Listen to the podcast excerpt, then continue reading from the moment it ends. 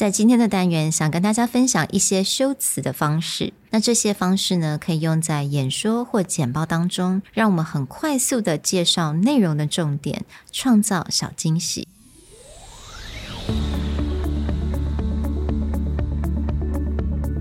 Hello，欢迎来到 Executive Plus 主管与沟通力的 Podcast。I'm Sherry, an educator, certified coach, and style enthusiast. 我相信专业有效的沟通是语言跟逻辑的完美结合。And I'm Nick, a startup consultant, corporate trainer, and late night gaming junkie. I believe great communication requires the right mindset and solid frameworks.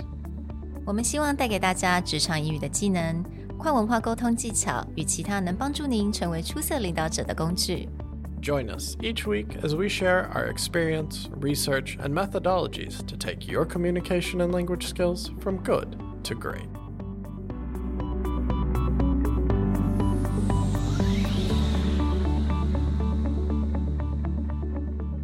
Hey, everybody. Welcome back to the Executive Plus podcast. Nearly 200 episodes ago, back in episode 37, we talked about parallelism and since then, we've covered a lot on rhetorical devices. And for any of our fans who follow our Instagram communication R&D, you'll find that recently we've been putting a lot of information up about how to use rhetorical devices.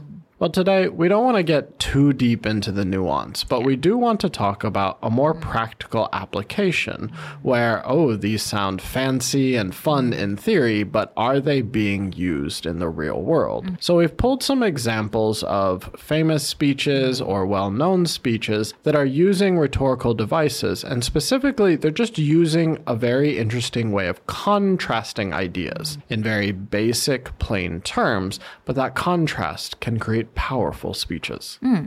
我们在 IG Communication r n d 这个 account 当中，其实我们每个礼拜都会介绍一些修辞的一些小技巧。但是我们也非常了解，因为我们平常在用英文做沟通的时候，我们不会去记这个修辞技巧的名字是什么，我们比较在乎要怎么样拿来用它，或者是不是真的有人在用这些修辞的技巧。那其实你如果仔细的去听，你去观察，你会发现呢，这些技巧、这些修辞。的方式，It's everywhere. It's in TED Talks. It's in email writing. It's in speeches. It's everywhere. 今天我们就想要给大家一些不同的 examples，让大家更了解说，其实这些修辞的方式是非常好使用的。What makes contrasting so powerful is that in a speech, when done very well, it can subvert expectations. Sometimes you will look at the name of a speech or you will hear someone say a sentence and your brain naturally goes, Oh, I know what's coming next. Right. For the same reason that what usually makes a modern movie really exciting or interesting is they take something the audience expects and then they turn it around on them, mm-hmm. where what you naturally thought was going to be the next scene or the next movement that a character is going to make, they do something opposite. Mm-hmm.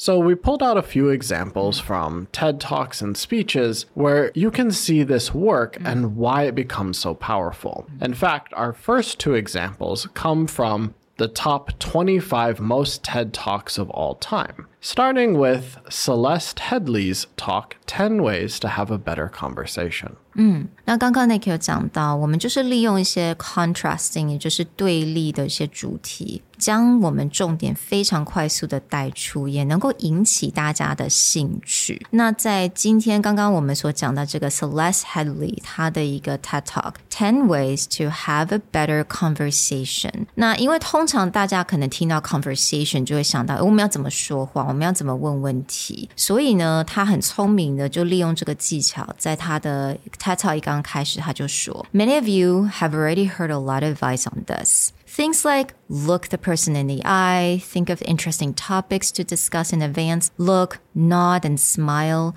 to show that you're paying attention. Repeating back what you said and heard to summarize it. So, what I want you to forget all of it. It is crap.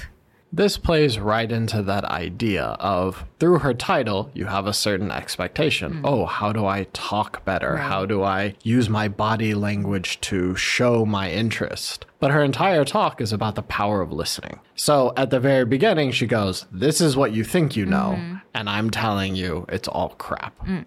That's just a fun way to use the title and the opening of your speech as a way to turn around what people think by making the strong contrast. The best power of a conversationalist is their ability to listen, not talk. Mm. 所以在他 TED Talk 的刚开始，他就呈现这个 contrasting idea，很快速的观众就可以进入状况，然后把忘掉很多其他他们之前所听过的东西。So I think it's a really amazing way to open a conversation. Our next example comes from the most watched TED Talk of all time Sir Ken Robinson's Do Schools Kill Creativity? What makes this presentation so powerful, aside from the fact that he never uses a PowerPoint, Yeah. he just stands on stage and tells a story, is that he uses very simple and straightforward words, mm-hmm. but the way he plays with the wording, and in our example, gives contrasts, brings home a point mm. that is really smart, but it's very simple mm. to say. In his example, he says, I believe this passionately that we don't grow into creativity, we grow out of it. Or rather, we get educated out of it. 我觉得他这个用的这个 pattern 非常的有趣。You don't grow into it creativity, you grow out of it, and or rather you educate it out of it, right？我觉得最后面那个部分是非常的 powerful，因为你会觉得说 education 通常是来帮助我们增加我们的 creativity，但是他在讲说 actually it kills the creativity。 Another great example that he gives is talking about the common advice that people give or the things that people have heard over and over about stereotypes that artists and musicians don't make money, so these are not careers that you should pursue. And he starts to give advice that shows that it's not just about the career, there's so many other benefits to these things, so you shouldn't look at it this way. But he does a very strong contrast, very similar to our first example, where he says, don't do music. You are not going to be a musician. Don't do art. You won't be an artist. Benign advice. Now, profoundly mistaken. Mm. I love it because so many parents out there, especially Asian parents, I think, we often tell kids, don't do music, don't do art, you're going to starve, right? you would be in a face uh, But obviously, with social media and everything nowadays, everyone with talents, they can definitely earn living so benign advice now, profoundly mistaken. The most fun of that is computer games are now I a know. very lucrative Probably the business on the internet. Whereas parents from when I was a child tell even before that, oh, this is such a waste of time. Our kids are never going to survive. What are you going to do with all this time wasted in your life? And now there are people making millions of dollars just playing video games on the internet. Exactly. So the next one, and you need to listen to, to this very carefully. This is another really amazing way of him using like similar pattern, but illustrating very contrasting idea. So he said, if all the insects were to disappear from the earth, within 50 years, all lives on earth would end. If all human beings disappeared from the earth, within 50 years, all forms of life would flourish. I love this because it's such a powerful idea where it's literally the same two sentences with three words switched out, hmm. like switching out insects and humans and end to flourish. Just making these quick swaps creates such a strong image in someone's mind, but at the same time, there's nothing difficult about these sentences, and it's literally the same sentence pattern. You will find in presentation and speech giving, people try and use this very often. A lot of political slogans will also play with this, but sometimes it's just a matter of switching one or two words Yeah. to contrast the two ideas. Mm. Now, let's talk about these more old school examples that I think a lot of you guys would know. Martin Luther King, I had a dream, right? 大家应该都知道他这个 speech. Now, he used a lot of these rhetorical device. Now, of course, everyone knows this is I have a dream speech, but funny mm-hmm. enough, this section doesn't come until much later Right. in the speech. But because he gives this contrast constantly that's so powerful, beginning with that line, I have a dream that A, not B. So here's a great example of one of those lines where he says, I have a dream that my four little children will one day live in a nation where they will not be judged by the color of the skin, but by the content of their character. And over and over again, he gives lines similar to this saying, they will not be judged or they will not A, it will be B. And this is where that original idea of parallelism really comes back in. But that happens over and over again, and it makes his speech so memorable. So the next example, it's something that we actually started everything with. It's the Obama speech, right? 他在他在竞选总统的时候，他就说过了，There is not a liberal America and conservative America. There is a United States of America. There is not a black America and a white America and Latino America and Asian America. There's the United States of America. So you can see throughout history, whether it's Dr. King or President Obama, it's the same usage of language. It's the same ideas where it's not these very difficult, fanciful words. Mm. It's very concrete thoughts mm. just built out in these patterns that make them memorable and connect with the audience. Mm. And so when it comes to building a presentation, building a speech, or thinking about what shows improvement in my presentation or speaking ability, the measure should be can you use these kind of devices? Can you make them feel natural? Can you deliver them with the right emphasis? Not, oh, what thesaurus word do I need to swap out right here? Mm. And I think one of the very clever thing about these rhetorical device or patterns is that it's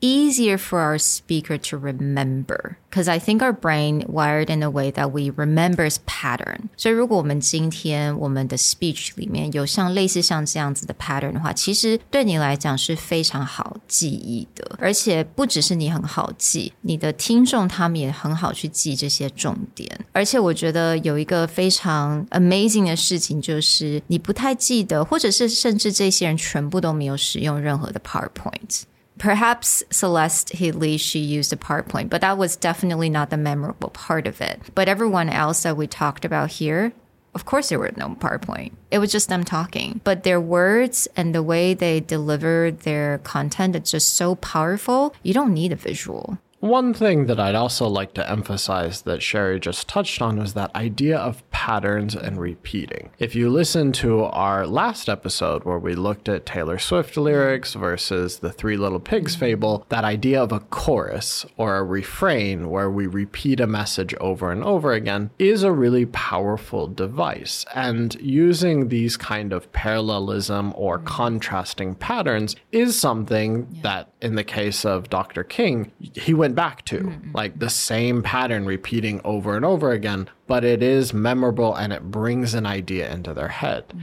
Even in a business presentation, we'll talk about okay, you're not trying to be inspirational per se, mm. but if you have key ideas, that thing, what do you want them to know? Mm. and what do you want them to remember to drill into their head using these strong contrasts in a pattern can help really hammer in the idea to your audience. This is our business strategy. These are our founding vision mm-hmm. or morals of our company and just hammer them in. It is actually very important. Well, we hope that you enjoyed this peek back into contrasting ideas and a look at 200 episodes ago at parallelism, and you'll think about what makes a powerful presentation or speech. We'll talk to you guys next time. Bye. Bye.